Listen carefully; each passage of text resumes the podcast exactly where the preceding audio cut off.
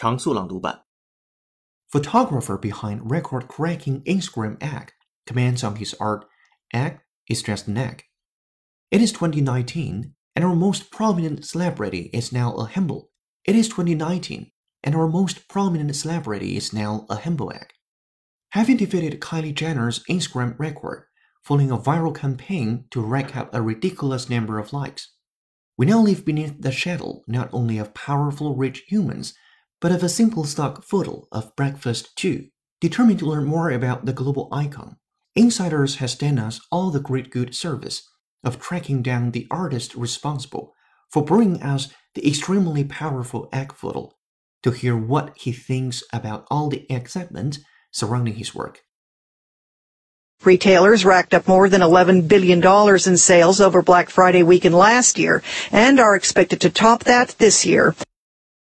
Retailers racked up more than $11 billion in sales over Black Friday weekend last year and are expected to top that this year. He would become more prominent as the year progressed. He would become more prominent as the year progressed.